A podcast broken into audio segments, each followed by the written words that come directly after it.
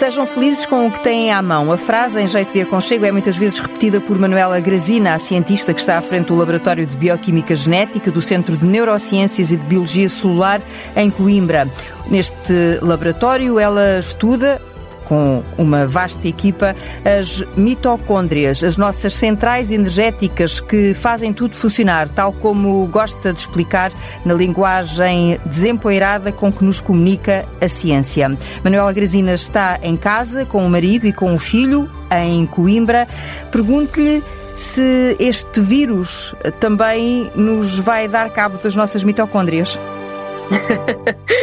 pois, infelizmente, as nossas mitocôndrias têm é que trabalhar em esforço para dar a energia que é necessária ao organismo, sobretudo ao sistema imunitário, para se debater com todas as forças para, para conseguir eliminar o vírus. Portanto, porque de facto a nossa energia, que é fundamental para todo o organismo funcionar, quando o sistema imunitário é recrutado de uma forma adicional, digamos assim, quando há de facto uma, uma infecção, como é o caso, aí precisamos de dose extra de energia. Uh, e as nossas mitocôndrias, portanto, uh, vão trabalhar muito mais para que as células tenham essa capacidade de produzir os anticorpos de, que são necessários para então conseguir um, lutar contra, contra este vírus que realmente tem uma, uma força infecciosa uh, muito forte e que, que debilita e que, e que mata. Quer fazer-nos uh, um desenho desse processo? Como é que isso acontece no nosso corpo? Eu não sou imunologista e não sou com certeza a pessoa melhor dotada para falar do processo em, em detalhe. Em termos gerais, eh, quando há um vírus deste género que, que infecta o nosso corpo, portanto, os nossos linfócitos, as células, os glóbulos brancos, como são conhecidos, que os linfócitos são os mais conhecidos de, de, desse grupo, uh, que são os nossos soldados de defesa uh, dos mais importantes, têm, portanto, na, na, sua, na sua membrana, no seu invólucro, proteínas que conseguem, no fundo, ligar, ou o vírus consegue reconhecer algumas proteínas às quais se liga uh, para poder entrar uh, nas células e usar a nossa maquinaria para se reproduzir. E o problema é que, sendo este um vírus novo, nós não, não temos memória imunológica para termos uh, defesas, não é? Como é o caso também das vacinas, em que nos uh, uh, dão essa capacidade de, de criar anticorpos e, portanto, quando uh, chega o vírus, nós temos capacidade de o destruir. Uh, quando isso não acontece, e, e, que é o, maior perigo, é quando realmente ele tem a capacidade de infectar e usa a nossa maquinaria e a nossa energia, portanto, as nossas moléculas que nós usamos para sintetizar novas células, ele vai, no fundo, apropriar-se desse nosso sistema e produzir componentes para ele próprio se conseguir reproduzir. Mas o desenho que eu lhe estava a pedir, eu, eu deixei a falar porque é sempre um gosto ouvi-la, mas uh, o desenho que eu lhe estava a pedir era o desenho das mitocôndrias. Como é que elas aceleram ah, para, para nos garantirem ah, a energia? Bem as mitocôndrias, que são como se fossem a nossa central energética, não é? Uh, que são, portanto, uma das pequenas fábricas que nós temos dentro das nossas células, que tem o seu próprio DNA, mas que precisa do DNA do núcleo que está nos cromossomas, a tal metade que vem do pai e metade que vem da mãe, e que no todo precisa de mais mil, de 1500 componentes para se formar uma nova mitocôndria. Portanto, isso são esses dois genomas que entram em sintonia para produzir todas as peças necessárias. Portanto, tem que haver uma aceleração deste processo de, de, de, de produção destas uh, unidades para formar as mitocôndrias e as fábricas de energia que se encontram nas suas membranas para produzir esta energia. Portanto, para além desta aceleração, que também requer ela própria energia, portanto, todo este processo, para produzir depois a energia, é necessário uh, um conjunto de nutrientes que vão então permitir produzir o próprio ATP, que, que é a nossa molécula uh, de energia que, ao ser degradada, liberta a energia para todos os processos acontecerem. Uh, e, portanto, e, e também faço aqui uma ressalva para aquilo que é a necessidade de uma boa alimentação e que vários nutricionistas muito uh, dotados têm já chamado a atenção para a necessidade uh, de um aporte nutricional muito equilibrado, com vitaminas, porque as nossas enzimas, portanto, as nossas uh, máquinas de transformação metabólica, que são maioritariamente enzimas, precisam de vitaminas para funcionar, uh, as nossas defesas precisam de vitaminas para funcionar. E, portanto, toda essa produção de energia depende também dessas enzimas e, portanto, de um conjunto de nutrientes, de iões, uh, dos micronutrientes. Portanto, precisamos uh, de um conjunto de alimentos que nos forneçam tudo aquilo que nós necessitamos para conseguir produzir a energia que é necessária, não só para uh, adequar o funcionamento metabólico para permitir que o organismo funcione bem, mas também no, no, num esforço extra que é necessário para este combate, temos que ter essa capacidade de energia extra. Hum. E, e, portanto, temos que ter, garantir toda esta variedade de nutrientes que é fundamental para a fábrica de energia funcionar. Não sei se é, foi claro. É, cla é, é, claro, é. E, e isso aplica-se tanto aos profissionais de saúde que estão na linha da frente, como àqueles que estão fechados em casa sem dúvida, com, uh, obviamente, uh, diferenças em que as pessoas que estão fechadas em casa precisam também desse, desse aporte nutricional uh, e das suas defesas a funcionar corretamente, mas os profissionais de saúde que estão na linha da frente esses precisam de um extra bem maior, porque uh, para além do esforço físico, têm também o risco de exposição e, portanto, a, a necessidade maior de ter uma linha de combate mais forte. Em todos os níveis. E, perante uma, uma, uma ameaça destas, um, um, um perigo invisível que se prolonga uh, no tempo, as mulheres e os homens gerem isto de forma diferente? Provavelmente sim, porque em termos de, das nossas características e, e, e, da nossa forma de estar e de adaptação, uh, poderá ser diferente, embora essas diferenças cada vez se vão diluindo mais naquilo que, que é também a evolução cultural e social da, da nossa sociedade, não é? Eu estou a apelar aos seus conhecimentos sobre o cérebro. Que eu ia chegar ah. agora. Vamos lá salvaguardando, para não estereotipar, não é? E salvaguardando uhum. uh, as semelhanças que possam existir, no geral, e o que é mais frequente é que de facto haja alguma diferença, até pelas características relacionadas com o nosso papel biológico, uh, no caso das mulheres, como mães, têm uma capacidade extra uh, de adaptação eh, de estar atentas a várias coisas ao mesmo tempo e, portanto, de, de, se conseguirem adaptar. Claro que haverá sempre diferentes comportamentos, até inesperados, naquilo que não, não é o mais frequente, não é? Eh, portanto, temos sempre os extremos da curva, da curva de Gauss, que são as, as tais exceções. Eu ia perguntar-lhe se este é um momento que exige dos homens, uh, e vou usar uh, as suas palavras, uhum. que exige dos homens elogios mais sinceros e mais frequentes às mulheres. Aqui de parte a parte, paciência e elogios, porque se de facto a nossa amígdala hum, é, é, grande em termos, nós as mulheres temos uma amígdala maior e portanto somos mais emocionais, uh, portanto mais uma vez uh, se aliento o facto de não estereotipar, há exceções de parte a parte, não é? eu própria de vez em quando fico em modo homem, como eu digo ao meu marido, ou seja, uh, foco muito, não é? pode acontecer mas essa necessidade os homens também precisam muito ser valorizados e eu também antevejo que uh, na questão da valorização tem que haver uma paciência extra, um esforço extra para realmente serem felizes com o que tiverem à mão e tentarem ver o chocolate uh, do outro, não é? Porque não é fácil, uh, porque normalmente as pessoas não passam tanto tempo juntas no mesmo espaço. É expectável que haja alguma saturação da própria situação uh, e, portanto, e que as pessoas comecem a ficar impacientes, até porque, em termos de mobilidade física, de exercício, que mais uma vez é possível eh, usar a imaginação, fazer, partilhar tarefas, e, e, mas tem que haver um esforço extra de olhar para aquilo que é positivo e o que é que podemos fazer juntos e cada um manter os seus horários de trabalho é importantíssimo. Ter a sua rotina em termos de horários e não misturar o lazer com o horário de trabalho, isso é importante, tentar ter esse, esses horários.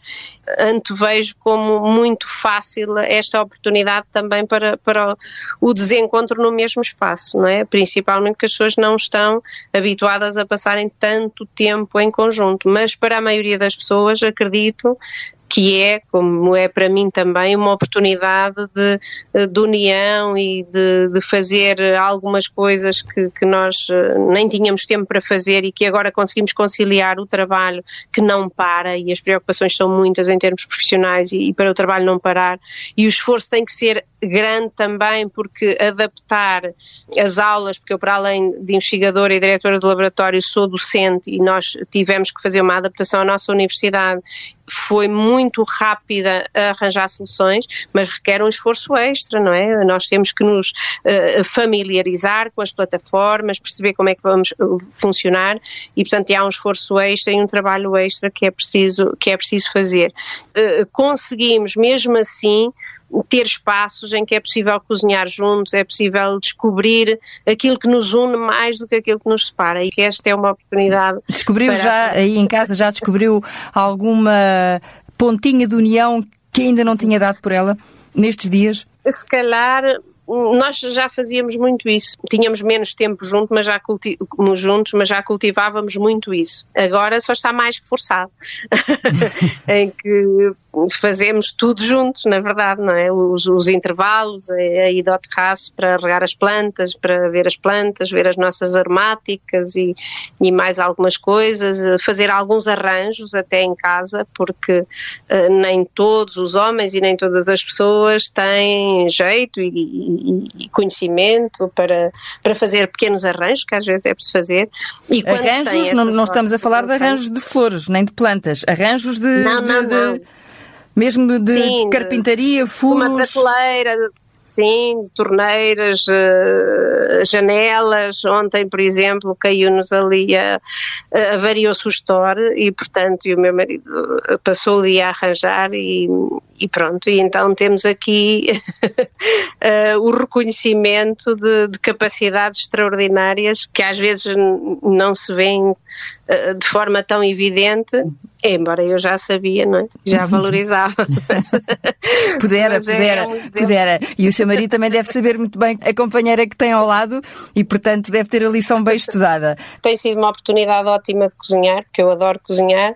Uh, descobri uma forma relativamente simples de fazer o nosso próprio pão, uma vez por semana, e vou partilhando as receitas no Facebook. Há outras inspirações que eu vou buscar também a, a outras pessoas, uh, porque uh, o meu marido tem, tem diabetes tipo 2 e, e, e é preciso muito cuidado com a alimentação, e então tenho feito alguma pesquisa e tentado cozinhar comida saudável, retirar um bocadinho o glúten, reduzir muito os hidratos de carbono e imagino que ele já emagreceu um quilo esta semana. É também uh, uma oportunidade para desenvolvermos a preocupação pelo outro, uh, do bem-estar do outro, porque se o outro estiver bem também nos dá bem-estar. E isto é um retorno uh, bionívoco fundamental para o equilíbrio. E nós, em vez de tentarmos ver as diferenças e valorizar todo o esforço que se faça, porque se nós não valorizarmos e criticarmos, senão eh, também a pessoa mais rapidamente vai para o sofá e, e desiste uh, de fazer alguma coisa. E, e, portanto, nós de facto cultivarmos essa valorização, às vezes não é fácil, mas temos pelo menos que tentar é, é a valorização que nos segura a vida, a valorização e a esperança. A valorização dá-nos motivação, a esperança uh, faz com que nunca se desista. São ali duas peças do par fundamentais para para levarmos isto por diante uhum. e com serenidade e com muita seriedade, porque as recomendações que, que vão sendo dadas para que as pessoas não saiam de casa são mesmo importantes e nós aqui à janela vemos que há um certo grupo de pessoas que se mantêm a fazer a sua vida normal porque uma coisa é sair para ir às compras, outra coisa é continuar a fazer os seus passeios, a vir para a rua conversar com todos os vizinhos, ou andar por aí em grupos, dar passeios, como se nada fosse fosse.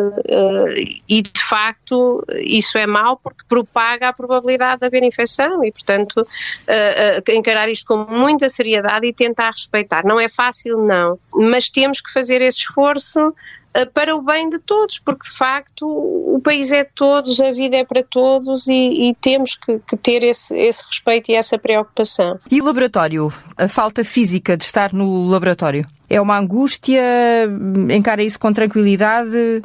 Essa é uma pergunta importante, porque no início, e quando nos disseram não podem ir eh, fisicamente ao, ao, espaço, só podem assegurar os serviços mínimos, porque nós, como temos os serviços aos hospitais e há doentes uh, urgentes, há doentes cujo diagnóstico molecular é fundamental para iniciar um tratamento, com uma das doenças que nós usamos que é a LON. Uh, há casos muito urgentes que são fundamentais para o médico decidir o seguimento daquele doente e são doentes muito graves às vezes e, portanto, não podemos fechar simplesmente as portas. Então, estamos em serviços mínimos e há aqui alguma preocupação a gerir tudo isto, porque há uma, uma grande parte do trabalho que se pode fazer em casa, que é a análise de resultados, mas o trabalho laboratorial não. Esse tem mesmo que ser feito lá.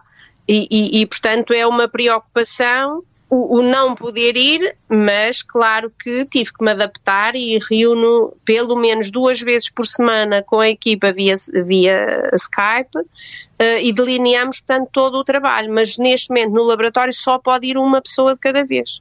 Adicionalmente, também foi iniciada uma task force, portanto, uma força de intervenção laboratorial aqui, sediada na Universidade de Coimbra, com o esforço de várias, de várias entidades, incluindo o Hospital, o Instituto Português do Sangue e Transplantação, e, e em que o nosso laboratório também entrou, não só com material, mas sobretudo com dois recursos humanos. E também está inscrita como voluntária nessa task force?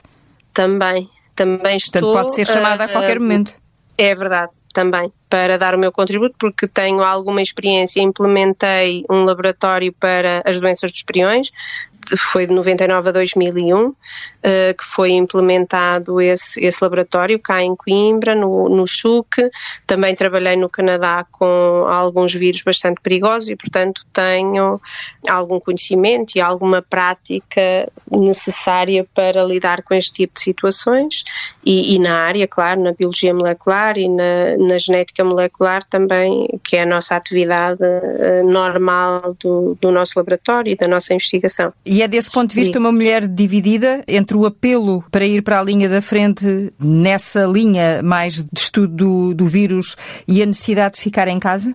Sem dúvida. É, é, é, senti mesmo essa, essa angústia quando, de facto, recebemos o, o, apelo para nos inscrevermos, mas não hesitei, porque nós, eh, tendo algum conhecimento que pode ser útil, é, é impossível não responder. Mas obviamente que depois me preocupa não é questão de. Porque eu acho que, que, que, há todas as medidas de segurança. Eu conheço as, as pessoas que estão responsáveis uh, por este laboratório e, portanto, são, há todas as medidas para que seja tudo feito em segurança. Isso eu não tenho dúvida nenhuma. Mas, portanto, nós temos que sair à rua, há uma, uma certa exposição e depois é, sobretudo, garantir a segurança de quem temos em casa. Portanto, isso é, é uma preocupação. Temos essas angústias, mas depois também temos a obrigação de as resolver. É, é, essa a grande vantagem do conhecimento, é que nos traz tranquilidade, precisamente. Às vezes também é um bocadinho ao contrário, porque muito conhecimento às vezes também nos desassossega um pouco, porque, enfim, temos a noção às vezes de consequências um bocadinho mais graves ou, ou de outro âmbito que possam não ser logo evidentes. Mas, no geral, o conhecimento também nos serve para nos apaziguarmos um pouco e termos serenidade, porque sabemos aquilo que é preciso fazer para garantir a segurança de todos. E, e nós aqui estamos os três e, portanto, uh, estamos juntos, mas uh, com os nossos pais para os abraçar, para, uh, com, com os, os, nossos filhos, se estão lá fora, essa parte é difícil de gerir, não é? mesmo em termos da lecionação, portanto, que eu tenho que planear as aulas para dar online já agora na próxima semana essa parte preocupa-me um bocadinho, porque eu sou muito interativa nas aulas, nos exemplos, gosto de olhar para a cara dos alunos e ver as expressões deles, eh, para ver se é preciso dar um exemplo extra, eh, para ver se eles estão a agarrar a matéria e estão a conseguir aplicar aos conhecimentos que já têm, para poder aplicar aquilo como futuros médicos, eh, e essa parte perde-se muito, não é? o olhar é fundamental. É, é, é. Não temos outro remédio. Temos que resolver e é fazer o melhor que sabemos e podemos. E vai sendo assim o nosso dia a dia com estas dificuldades, mas também com, com todas as oportunidades para fazer o melhor possível uh, que nós sabemos. Hum. E sente uh, falta. Depois, o fim de semana. Hum. Vamos Exato. descansar Aí, e. Pronto, tentamos uh, ir para o nosso terraço, temos imensa sorte, moramos no último piso, temos o terraço por cima da casa que é só nosso, onde temos a nossa horta biológica, as nossas plantas, as nossas frutinhas de bagas, as, as amoreiras, os mirtilos, e portanto que estão agora a dar flor, que é a primavera, temos as nossas aromáticas, temos as nossas cadeirinhas, o nosso chapéu, podemos apanhar um bocadinho de sol. Ontem, por exemplo, estava muito bom tempo. O que é que se vê do uh, seu terraço? Vê-se tudo, vejo o rio, portanto, vejo a, a, ponte de Santa Clara, portanto, vejo toda a cidade. É, é de facto uma vista muito bonita. Uh, Só não vê gente, e, ou, ou, ou menos gente. Pois, vejo menos gente, mas continuo a ver mais do que aquilo que devia. Temos que fazer aquilo que os nossos profissionais de saúde nos pedem, que é ficar em casa para eles poderem estar em condições de cuidar das pessoas que precisam. Já deu por si a, pensar quando presencia esses casos uh, e vê essas pessoas na rua que têm licença de uso e porte de arma e pode tentar uh, adaptar uma roupa e vir, uh, vir cá abaixo e impor a autoridade. Por acaso nunca pensei nisso, não. nunca me passou pela ideia, não, não, isso não. Estamos a falar de alguém que desde pequena gostou do cheiro da terra molhada de se rebolar na relva, no pinhal, portanto é uma pessoa de rua, de natureza, de contacto, de pôr as, as mãos nas coisas. É mesmo, e portanto isso faz, faz muita falta. Se há pessoa que sente falta disso, eu sou uma delas, de facto, mas uh, tento compensar com os meus vasinhos vou ainda ontem, semeei flores, semeei meus perfeitos, transplantei as minhas hortelãs, tenho as minhas malaguetas, vou regando, vou, vou tirando ervas e, e isso é aquele mínimo que, pronto, que, que ajuda. Eu sei que é, é uma mulher de trabalho, mas é também uma mulher vaidosa. É verdade. Como é que, é que gera esse bem-estar, essa autoestima estando dentro de casa? Pois, agora, eh, pronto, eh, é um bocadinho diferente, eh, não indo para a rua, mas cuidem sempre, cuidem bem do cabelo, mesmo que não vão ao cabeleireiro, é sempre possível um penteado diferente, uma fitinha, uh, um penteado engraçado, uh, para não ser sempre igual, e pentearem sempre, não ficarem de pijama, não, uh, mesmo seja uma roupa, roupa simples e confortável, porque agora é o que este estado uh, da alma pede, de estarmos em casa e, e temos que passar mais horas sentados, não é? Tem que ser roupa confortável. Um, ah, sim, não é imagino de saltos altos em casa, mas se calhar acontece. Ah, os meus chinelinhos têm um salto de cunha, portanto tem sempre um saltinho. portanto, tenho uns chinelinhos Bordeaux com saltinho mas, mas roupa muito confortável. Mas a roupa confortável também pode ser bonita e sem grandes adereços, porque de facto agora não faz sentido e até incomodam, mas, eh, mas pode ser bonita na mesma e pôr um batom de vez em quando, nem que seja só para olhar para o espelho, uh, também sabe bem. e continua a ser importante um conselho uh, seu que é acordar, pestanejar, elogiar. Ah, isso sem dúvida, sem dúvida. E, e a seguir, uh, mudar o mundo a partir de casa, porque eu antes costumava dizer e ir por aí mudar o mundo. Agora é ficar aqui e mudar o mundo. Há mensagens positivas que podemos dar àqueles de quem gostamos, aos que conhecemos, uh, ajudar a superar, porque há muita gente sozinha e fragilizada eu recebo mensagens de várias pessoas que estão sozinhas e com medo, um, e portanto, uma mensagem nossa, às vezes, uma pequena palavra ajuda muita gente, e nós, se fizermos isso e, e fizermos as pessoas sorrirem, estarem mais calmas e serenas, já estamos a mudar o mundo para melhor e também ficamos mais felizes. Portanto, isso é mesmo ser feliz com o que se tem à mão. Eh, sozinhos nem sequer teríamos bem o que era a noção de ser feliz, porque é importante nós, antes de estarmos com os outros, estarmos bem, ou seja, estarmos felizes connosco, eh, com aquilo que nós somos, com aquilo que nós vamos construindo, com aquilo que nós conseguimos ser. Mas isso tudo depois só ganha sentido e dimensão na interação com os outros. Isso sem dúvida alguma, sem dúvida. É no dar que se recebe. Como dizia a sua avó Maria. E a minha avó, exatamente. Essa avó Maria é, é a avó que tinha as rosas de Alexandria? Não, essa é a outra. Essa é a minha avó Lucinda, que ainda está viva, felizmente, e está bem.